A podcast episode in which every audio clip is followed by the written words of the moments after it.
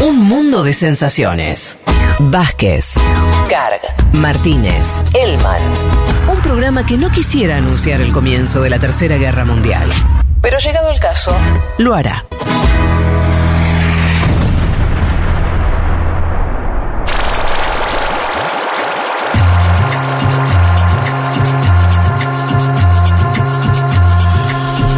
Bueno, aquí estamos, aquí estamos. No sé dónde querés poner el punto de inicio.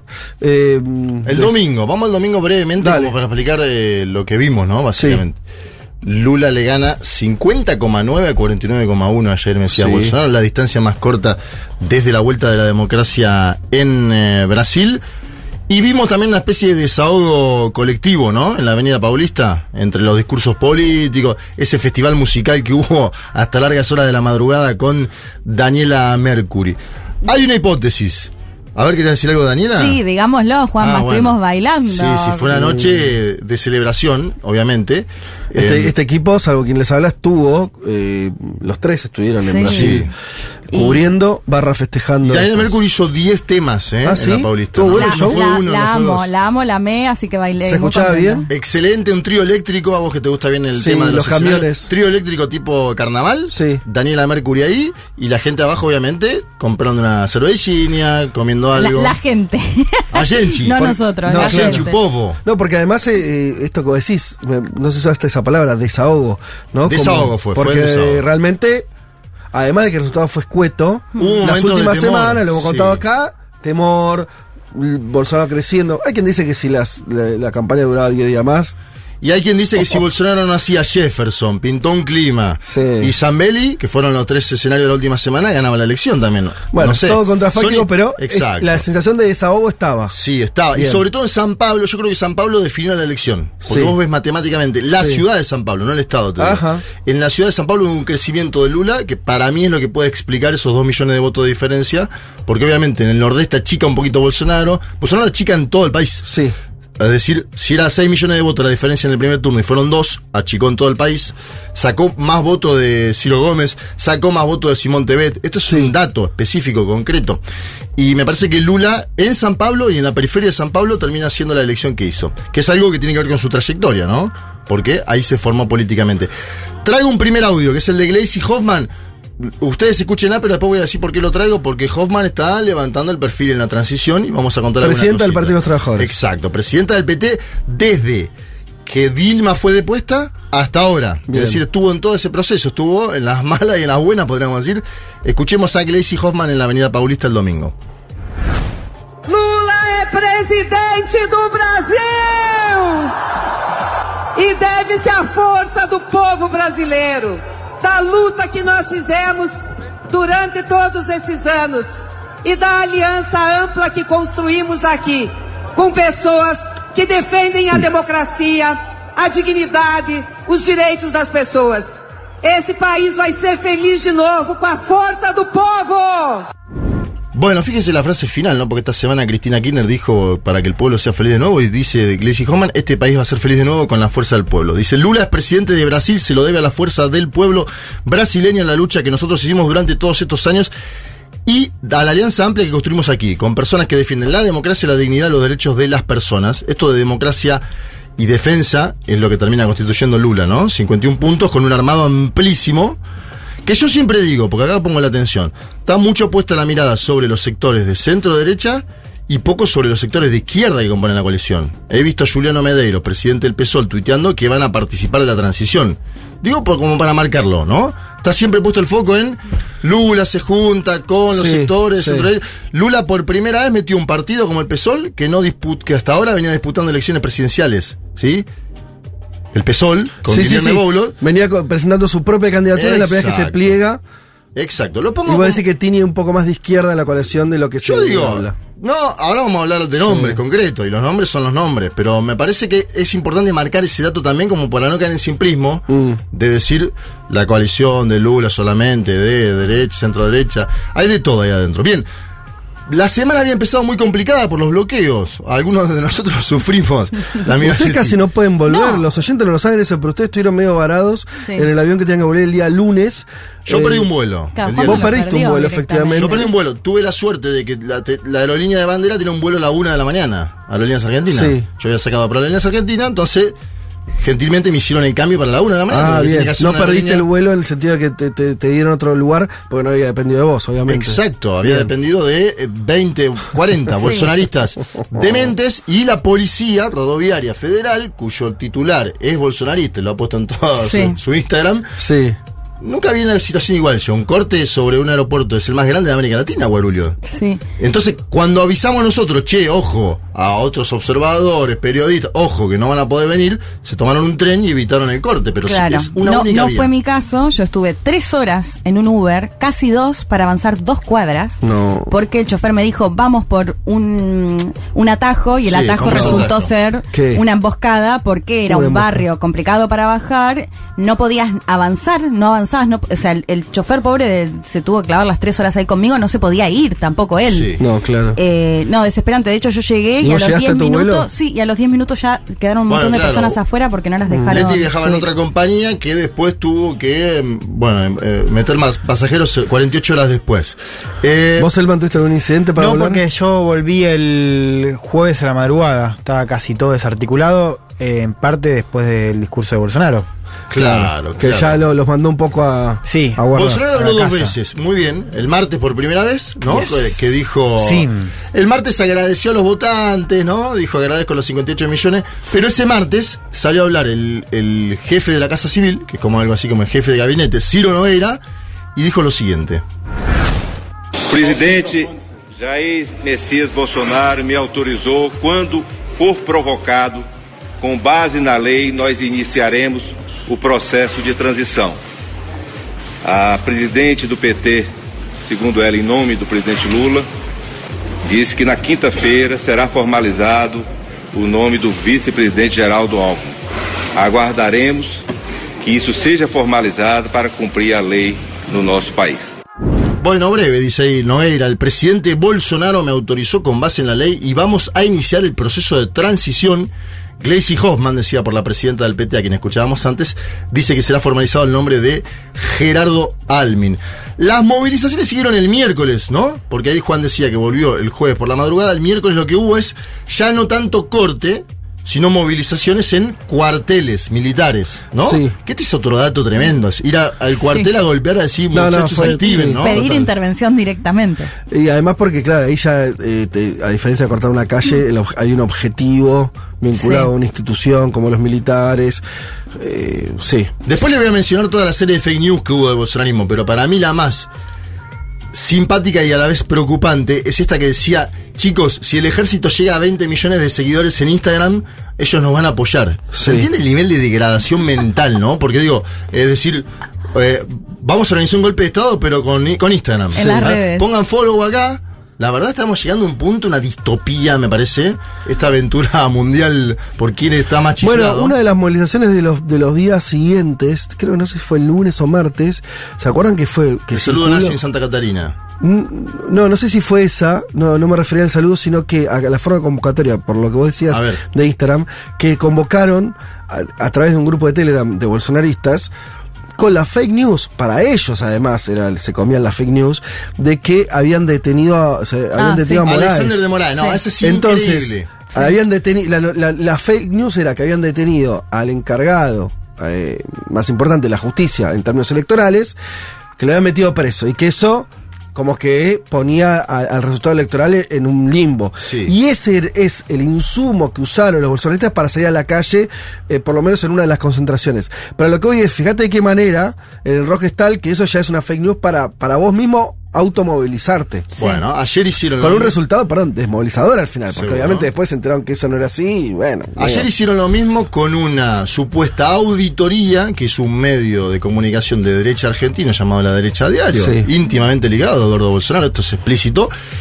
Y, entonces con eso decían que el Tribunal Electoral todavía seguía contando los votos. Claro. Ponían una imagen, que era fake, de Bolsonaro hablando y decía abajo, todavía se están apurando los datos. No, mentira, el TCE declaró un ganador Sí.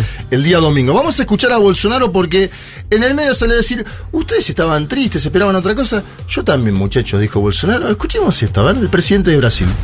brasileiros que estão protestando por todo o Brasil. Sei que vocês estão chateados, estão tristes, esperavam outra coisa. Eu também estou tão chateado, tão triste quanto você. Agora tem algo que não é legal.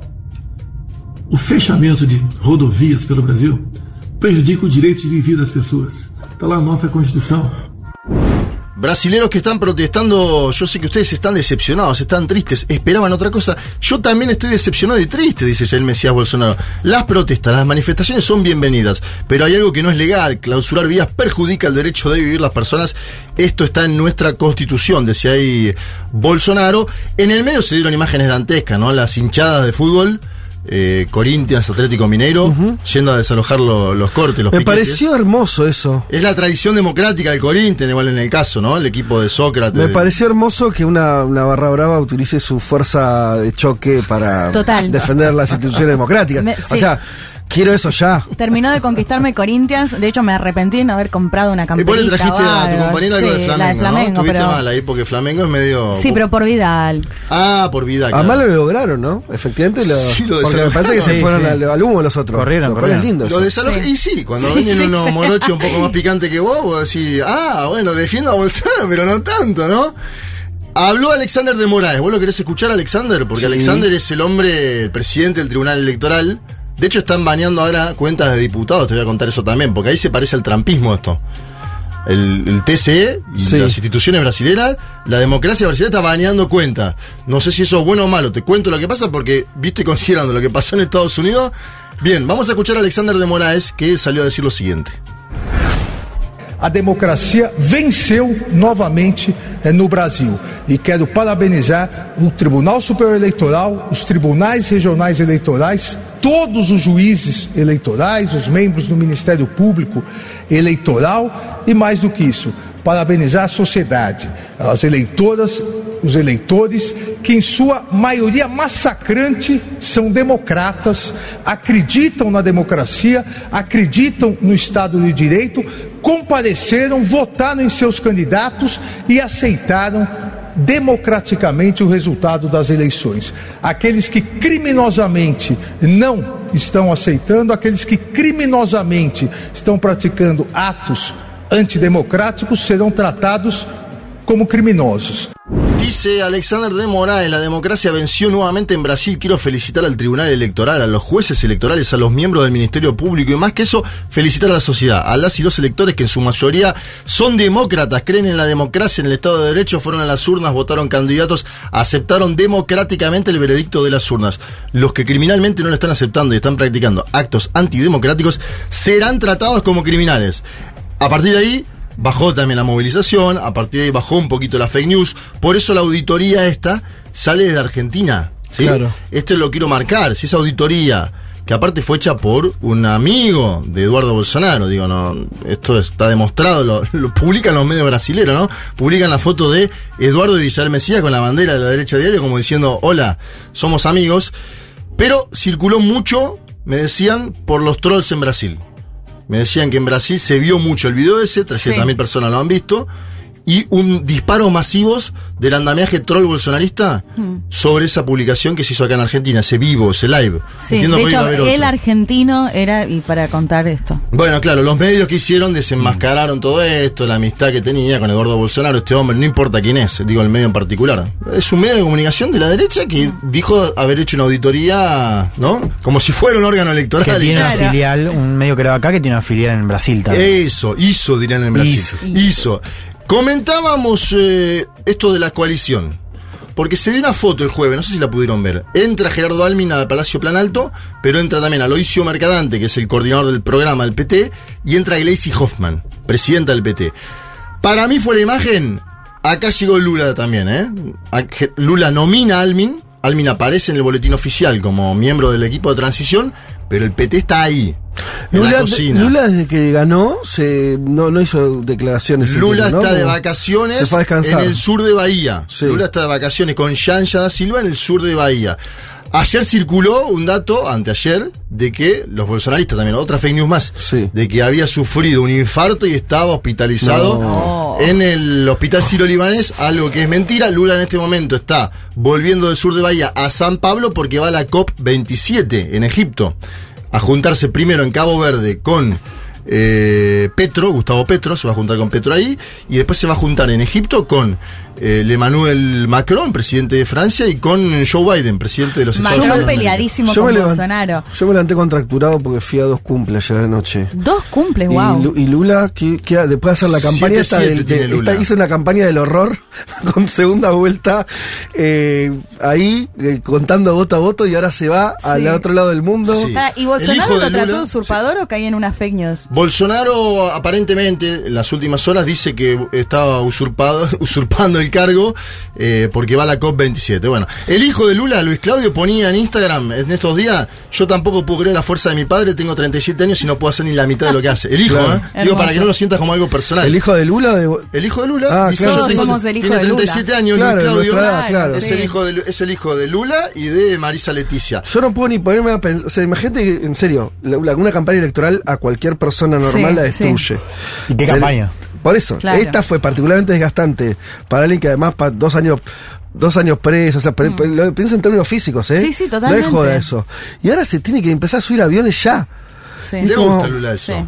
Sí, Igual para no te- evidentemente, te, no, qui- no te quites mérito, Fede. Dos cumpleaños una noche es un montón. Es verdad, estuviste Es un bastante. ¿eh? A ver, Gleisi Hoffman fue muy dura con eh, Edil Sí. Macedo, no sé si pudieron ver eso. Edil Macedo es el Sí. titular de la Iglesia Universal en Brasil, dirige un medio, bueno, le dijo que tenía que pedir perdón por haber eh, propagado mentiras contra Lula. Ah, mira. Ese es un dato objetivo, porque ¿qué pasa? Edil Macedo había dicho, yo si gana Lula me voy de Brasil, Ah, bueno, sí, toda esta cuestión, ¿no?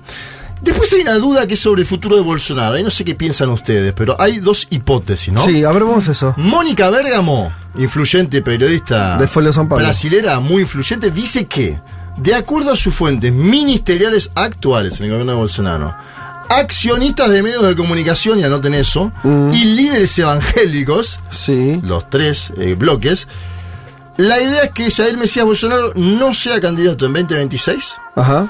Y que se convierta en una especie de cardoso de la derecha, ¿sí? En tanto consejero. Sí. ¿A, a qué apostaría esta línea? Sí. A que tenga un buen gobierno, Tarcisio de Freitas en Sao Paulo, y que de ahí venga La sucesión de la derecha, ¿sí? Bergamo marca, sin embargo, un dato que me parece importante para poner sobre la mesa, sobre todo tomando en, en cuenta el escenario norteamericano, que es Bolsonaro es mucho más popular que Cardoso cuando salió del gobierno, ¿no? Es más popular. Sí. Es un líder popular y obviamente con otros eh, elementos también. Eh, hablábamos de la fake news, hablábamos, bueno, estos, estos tres casos simultáneos, ¿no? Lo de Zambelli, lo de todo lo previo a la elección, estoy marcando, Sí. lo de Pintó un clima. Sí. ¿Le jugó a favor o en contra a Bolsonaro? Esto es una, una duda. Pero, pero pará, vos, te- vos decías que entonces, eh, según Mónica Bergamo, eh, hay un interés de sectores muy importantes eh, para que Bolsonaro no, o sea, eh, ocupe un lugar más... eh, De consultor. De, de consultor y no de futuro liderazgo político. Sí, y hay otra hipótesis que es que Bolsonaro, esto también lo planteaba Folia, Wall, podría no estar en Brasil cuando se entregue la banda presidencial. No, Ajá. no lo sabemos. Bolsonaro tiene 57 procesos judiciales abiertos, que cuando se le acabe el foro privilegiado el primero de enero, él deberá dar cuenta de esos 57 procesos judiciales. Sí, de, de Tiene hecho, varias opciones. Se queda y aguanta los trapos, lo Sí. que hizo Lula. Se va, como hizo Carla Zambelli, la diputada bolsonarista, que ya Sí. está en los Estados Unidos de América, Carla Zambelli. varios igual se fueron Huyó. toque. Claro. O tiene la opción de negociar una especie de amnistía, que es el otro que plantean los demás. Decir, yo no voy a hacer más actos. ¿Por qué? Porque Bolsonaro ya salió a las que ya demostró el poder de fuego, ¿no? Lo- Sí. El bolsonarismo.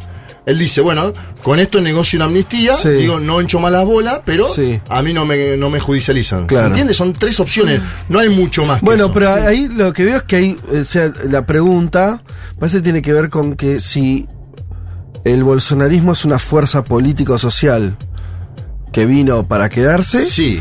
o no. Si- yo lo que ahí veo nada más es, por las poquitas cosas que, que vimos, eh, no sé, sobre todo de, de- de la gente con- cuando habla y cuando no pareciera ver que, a ver, si yo soy un tipo que, que le interesa que, que, que Lula no, eh, que, que gane la derecha lo más rápido posible, lo que os hablaban, los evangélicos, empresarios, medios de comunicación, están buscando cómo reconstruir una derecha Ajá. más ligada al establishment que la de Bolsonaro. Sí. Lo que yo me preguntaría ahí es, eh, el problema es que pareciera que el voto de Bolsonaro es a Bolsonaro. No a la o sea, no creo que no, no hay, no hay un apoyo, es mi hipótesis, ¿eh? Sí. al neoliberalismo, No, a política, a Guedes, que era el ministro de Economía Sí. de Bolsonaro. No hay, no existe eso. No, lo que existe es la hipótesis- figura de Bolsonaro. Si vos eso lo, lo rompes o lo limás, me parece que no te queda nada. Es que es tu hipótesis y es el, el dato que tenemos de esta elección, porque lo que vimos en la primera vuelta con las carreras en el Congreso y en gobernaciones es que ganaron los candidatos bolsonaristas. O sea, es a Bolsonaro en términos presidenciales. Y la otra opción que tenés para pensar el futuro a la derecha es el bolsonarismo. Entonces el bolsonarismo está, eso es un dato innegable. El bolsonarismo vive, está más vivo que nunca. La pregunta es si Bolsonaro sigue teniendo en con- o sea, sigue siendo el líder indiscutido de ese campo. Yo creo que ahora sí. Pero al margen, el escenario es muy parecido a Estados Unidos. O sea, cualquier candidato de la derecha que le quiera disputar poder a Trump tiene que ser de mínimo un trampista. Y eso es lo que tenías hoy en Brasil. Claro. Igual ahí, mirá, tenés un, hay un matiz que es los diputados, ¿no? El PL sacó 99 diputados. El partido Bolsonaro. Claro. Y ya están previendo los más bolsonaristas del PL, porque el PL es una chapa. En Brasil son chapa, ¿no? Sí. Bolsonaro era del PSL. Que- que las cambian fácilmente. Se afilió al PL. al Son, nego- son siglas para competir Exacto. electoralmente. Negoció con Valdemar, mano a mano, negoció con Valdemar y le dijo, quiero ser del PL. ¿Quién es Valdemar? El presidente del PL, un tipo que ahora le va a negociar a, a Bolsonaro salario, casa, ¿no? Le va a poner todo eso Valdemar. Para que se quede en Brasil, si es que se queda en Brasil Bolsonaro, que es una Sí. hipótesis alta. Y de los 99 hay un bloque de 20 que son bolsonaristas puros que dicen, ojo que no se nos vaya un sector al lulismo ahora. Claro, pero aunque ocurra eso, Juanma, Sí. Claro. pensá en la Argentina. Eh, cuando fue eh, Cristina pierde en el 2015 y gana Macri, eh, hubo un montón de, de diputados que empezaron a votarle cosas a Macri. Eso suele pasar. Seguro, Ahora sí. bien, Y más en Brasil que eso pasa mucho. Y ni hablar en Brasil, tal vez más. Está bien lo que decís. Ahora, al mismo tiempo, eso a mí no me habla de, ah, listo, el bolsonarismo deja de existir, Claro. como el kirchnerismo no, dejó de existir, Sin ¿no? lugar a duda que no va a dejar de existir para mí, está claro. Es más, si, si de, ser la fuerza más in- importante de derecha. Incluso si Bolsonaro es detenido y queda algunos hijos haciendo política, va a emerger Es eso. que es la Sí. más importante y es la única. Eso también es lo otro. O sea, hoy ese campo derecha tradicional de centro derecha está o se lo comió evaporado. Lula o, o- Pero o- o no desapareció. existe. Pero Digo- tenés aspiraciones, porque Tarcisio me imagino que siendo vivo va a decir, chico, yo soy una derecha un poco más eh, dialoguista, voy a gobernar el, ma- el mayor estado de Brasil, deme la banda de capitán a mí, y si este tipo tiene 50, Tarcisio lo puede entregar a Bolsonaro, eso yo no tengo duda, ¿eh? ojo con eso. seguro. Pero estás pero- hablando de alguien que, que va a empezar la primera gestión Sí. de un Estado. digo, es distinto a, a lo que ya recorrió Bolsonaro. Seguro. Vamos a hablar un poco de Lula también, Dale. porque me quiero centrar mínimamente en la, la base legislativa de Lula, ¿no? Una de las preocupaciones era cómo Lula va a gobernar con un Congreso tan a la derecha. Lula está planteando negociaciones ya, en este momento, con Unión Brasil. Unión Brasil es el, par- es el partido al cual se afilió ahora Sergio Moro, digo, para mostrar la amplitud que tiene Lula. Obviamente con Moro no va a dialogar Lula, pero hay sectores de Unión Brasil con los que dialoga.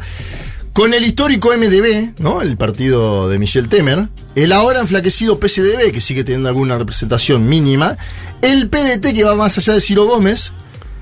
Y todos ellos, la ciudadanía, el PSD, bueno, es una, es una, un, un mar de siglas. Pero Lula ya está dialogando con todos estos sectores, ¿sí? Para ampliar su base. Él quiere llegar a 312 diputados y a 51 senadores, ¿sí? Es decir, La mayoría. la mayoría. El MDB tiene intereses ministeriales, esto es Brasil.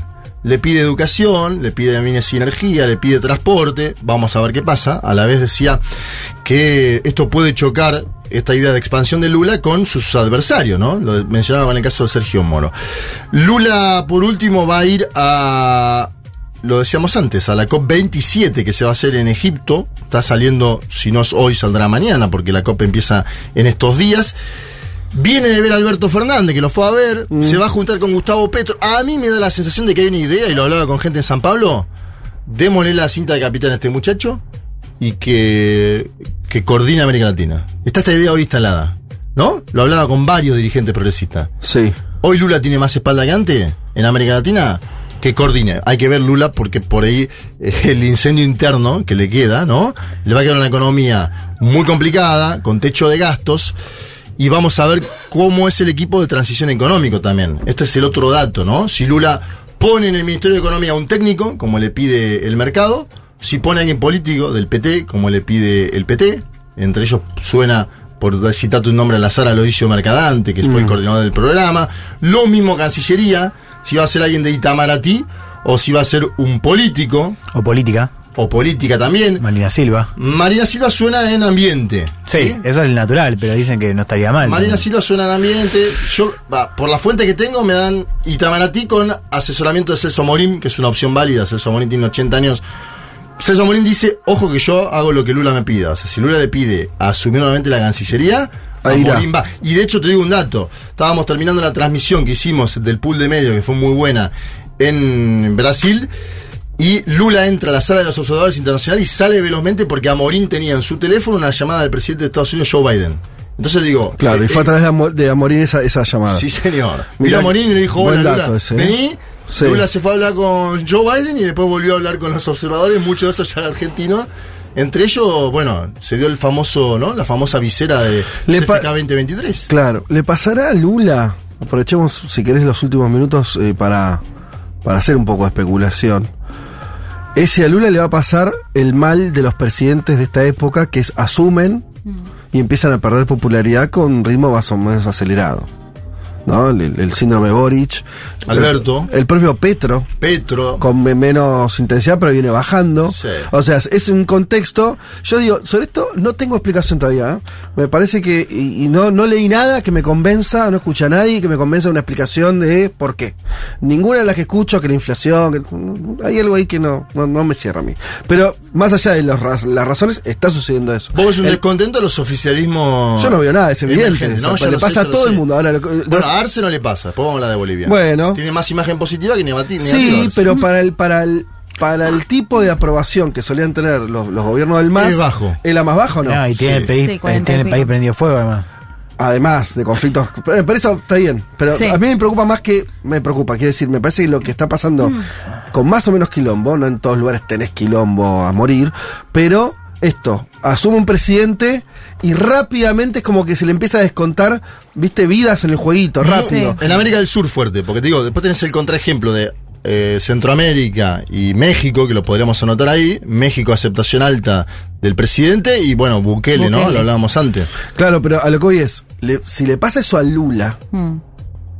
o no, va a ser muy determinante, porque a diferencia de todo lo que estamos hablando, Lula es, es el retorno de un peso pesadísimo. Sí. De alguien que además... Y, y de un pasado que fue muy bueno, que también Muy- eso genera mucha expectativa. que se fue con mucha imagen positiva y demás. Entonces, me parece que va a ser un testeo importante si a Lula le va distinto en ese sentido, o si esta época un Se poco come a todos. Sí, exacto. ¿Sabes lo que pensaba con respecto a eso de la época? Está este dato circulando, que es un dato importante, que es la primera vez en la historia donde las cinco mayores economías de la región, de América Latina, son gobernadas por la izquierda. Nunca pasó, ¿no? Sí. Con la inclusión de México, Claro. con Colombia, con, con Argentina, Brasil, en fin. Ahora, es muy sintomático el hecho de que es un dato que sería enorme, pero la verdad es que dice muy poco. O sea, como que vos decís, ¿y? O sea, como que. Sí. Sin embargo, no hay ni siquiera expectativa. O sea, como es un dato que lo decís y la verdad que hay. O sea, uno piensa que se puede hacer realmente poco con esa configuración. ¿no?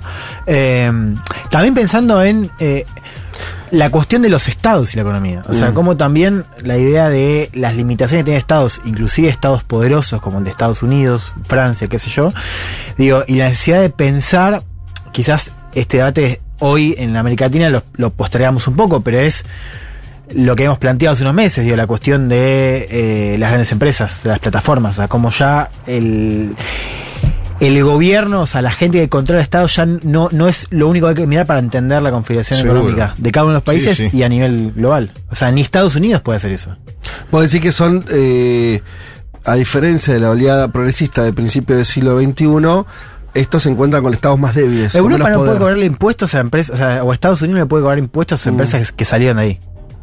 Como dato sintomático. Sí, sí, eh, si en su momento tenías el gobierno y no tenías el poder, lo que decía Cristina. Sí, ¿no? ya lo, lo decía el en 2007. Eurolat. sí. No, sí, claro. y ta- ahora me parece que menos. Es cada vez más Pero evidente. ni eso. está, claro, ni Estados Unidos. Mm. eh, ni Europa. Eh, bueno, yo, yo no, no tengo claro eh, si- cuál es, así efectivamente, por ahí sí. Lo que tengo más, lo que veo es que hay, están, eh, tomemos lo que dijo Juan. Con el triunfo de Lula se confirmó que las cinco, dijiste, economías, las principales cinco economías Sí. de América Latina están gobernadas por eh, centro izquierda. Nacional Popular. Bien. Eh, México, Brasil, Colombia, Argentina. ¿Y cuál es la quinta? México, Brasil, ¿Perú? Colombia, Argentina. Y, a ver. Chile. Chi- Bueno, no, no. Chile no. ¿O sí? Eh, En términos de tamaño de economía, no sé si no es más grande que Perú. Bueno, pero a lo, eh, a lo que voy es, Puede ser, ¿eh? puede, fíjense que hay, hay una cuestión que eh, en términos de discursivos estamos más sorprendidos Sí. por los discursos de extrema derecha, Chile, Chile, Colombia. Chile, Ahí está. por los discursos de extrema derecha que por estos, estos entre comillas, nuevos progresismos. Claro. Hay algo ahí también, más allá de la cuestión de la soberanía, que me parece está es un punto, Juan, ¿eh? Pero viste hay un, una- un momento de potencialidad discursiva también, donde pareciera que la derecha se puede correr más a la derecha, decir cosas más locas, e incluso así le va a ir en las elecciones, no sé qué, y del otro lado es como un aguantar los trapos con, Sí. con cada vez menos La retos. moderación es de un lado solo. Sí, y una moderación sin que te esté rindiendo fruto, sobre todo. Porque la- si la moderación te rinde fruto, qué sé yo. Pero es una moderación que, que eso, presidentes con imagen que se le va cayendo, eh, gestiones medio grises desde el punto de vista de las transformaciones, ¿no? Eh, no sé, hay algo ahí. Sí. Yo, yo volví a pensar en los últimos días que hay algo de la pandemia Sí. que no terminamos de mencionar, porque digo, hay un corte ahí, ¿no? No terminamos todavía de, para mí, entenderlo bien. La insatisfacción que De- generó. Sí, como si eso hubiera re- de- de- reacomodado las cabezas de las personas de una manera un poco distinta ¿Y sí? y donde tal vez no vimos que lo, lo hasta qué punto fue funcional a las ideas más individualistas, más de derecha, en términos Sí, claro. estrictos, ¿no? La idea de, este, mm, mirá, lo, lo hablaba con él que yo decía, la constatación de que el Estado no te puede proteger. Porque vino la pandemia y te- mm, Sí. se murió un montón de gente, eh, no pudiste laburar y lo que sea. Y esa otra persona me decía, sí, y pensaba al revés, que además se constató, o sea, generó una reacción porque los estados generaron, eh, después de mucho tiempo, incluso décadas, decisiones muy fuertes. No te dejó salir de tu casa. Entonces también hay una reacción, como si hubiera una, una reacción hasta incluso tardía frente a esa imposición estatal, ¿no? De la pandemia.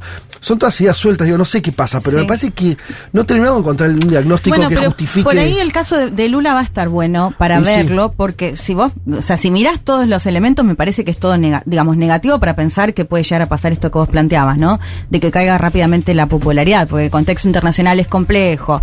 Bueno, Juanma planteaba todo el tema de, de la oposición, de su propia alianza. Eh, me parece que ahí va a depender esto, si toma una actitud más moderada o, no sé, escuchaba, no sé, Juanma, si están así, ya la idea de establecer un salario mínimo, creo que aumentarlo incluso más de lo que había sido en su momento de su gobierno, digo, salvo que, que logre tomar medidas que Exacto. rompan un poco con esta moderación que estamos viendo un progresismo que no logra dar respuestas, ¿no? No logra dar respuestas a, a la situación actual. Y esto que decís, Leti, la idea de, de medidas que te marquen un poco la cancha, ¿no? Que decís, Y que te cambien, que te cambien, digo, Sí, sí, porque que- que la verdad es que esta- estamos mucho peor de lo que que, te estábamos la cancha la es eso, digo, que reordenen la política alre- alrededor de, de lo que vos ha- haces. Sí. No de lo que no haces, de lo que no puedes hacer, que ya sabemos hay mil, mil cosas que los gobiernos no pueden hacer. Pero está, está, está- buenísimo eso, porque una de las características que vos ves es cuando decís, che, ¿y qué hizo tal? Claro. en estos años. Y decís, eh, no sé, bueno, ¿viste? Como- no hay una cosa que decís, bueno, como sí pasaba en otro anteriores ciclos, que había medidas concretas eh, que, que ordenaban también la discusión. Por ahí está bueno esto, digo, por ahí Lula tiene digo, una nueva chance. Sí. Esto decís, bueno, que yo voy a ser el presidente de él, que, no sé, el salario mínimo aumente o que lo que sea. Digo algo final con Argentina. Sí. Me parece que una, una buena Tengo lectura, una sí. buena lectura del frente de todos, si mira bien la elección de Bolsonaro, Mm. es que en cinco meses Sí. un candidato se puede volver competitivo. Porque para Total. mí, atención con eso. El frente Ah, de todos sí. tiene que mirar la atención, los últimos cinco meses del bolsonarismo, cómo hubo una inyección económica descomunal Mm. que casi da vuelta una elección. Que casi da vuelta una elección, porque a principio de año Lula tenía una aceptación popular más grande que la que termina sacando en la elección. Digo, son cinco meses, ¿eh? Lo pongo sobre la mesa porque es el único oficialismo más o menos competitivo que hubo en los últimos años en América Sí, Latina. La pregunta que creo que es bien relevante es cuánto de ese avance se dio por cuestiones materiales y cuánto por cuestiones inmateriales barra De valores. barra identitarias. Bueno, eso es lo otro, Mi valores. impresión es que es más lo segundo que lo primero. Y lo sintomático es que hoy, en el cuadro este, no, no estoy diciendo que Lula no también no haya ganado por esa cuestión. Lo que digo es, es, para mirar la persistencia de esas fuerzas tenés que mirar más a lo segundo, más a lo inmaterial. Y hoy en ese terreno están disputando mejor. Eh, sí, coincido, coincido Sí. en parte. Eh, y bueno, nada, hay que seguir pensándola, porque para mí hay algo, hay una respuesta, viste, cuando tenés la sensación de que. Cuestión de, de- también de pensarla, está subpensado eso. Me parece que estamos pensando con variables medio. Insisto con lo de la pandemia, ¿eh? Eh, creo que fue más desestructurante de lo que nosotros. Como la atravesamos, viste, es medio, medio inevitable. La, la atravesaste, entonces no tenés perspectiva de eso. De hasta qué punto tal vez además en sectores distintos al que uno transita, ¿no? Sí, totalmente. Con otro tipo de, digo, eh, pero bueno, no sé.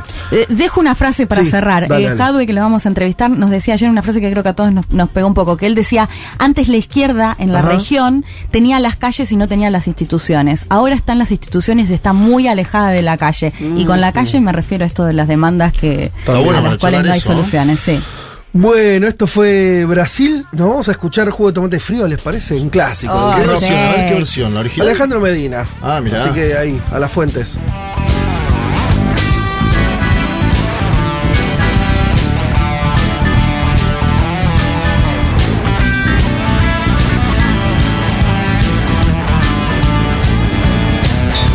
La tierra que te da la vida te da un tiempo para decidir, eligiendo inteligentemente.